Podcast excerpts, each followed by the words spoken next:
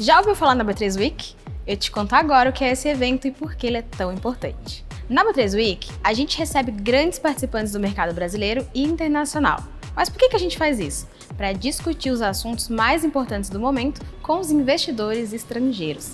Nesse ano, o evento abordou o cenário econômico do Brasil, dos ativos digitais e dos investimentos que vêm de fora do país. Essa é a terceira edição da B3 Week, começou ontem e vai até amanhã. Por falar em temas importantes para entender a economia, já se inscreveu no MKBR 22?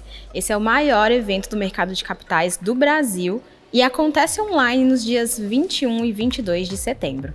Quer saber o melhor? É de graça.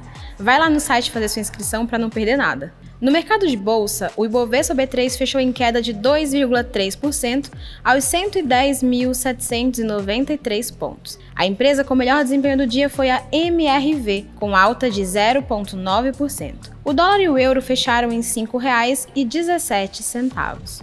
Não esqueça de seguir a B3 em todas as redes sociais. Boa noite, bons negócios e até amanhã.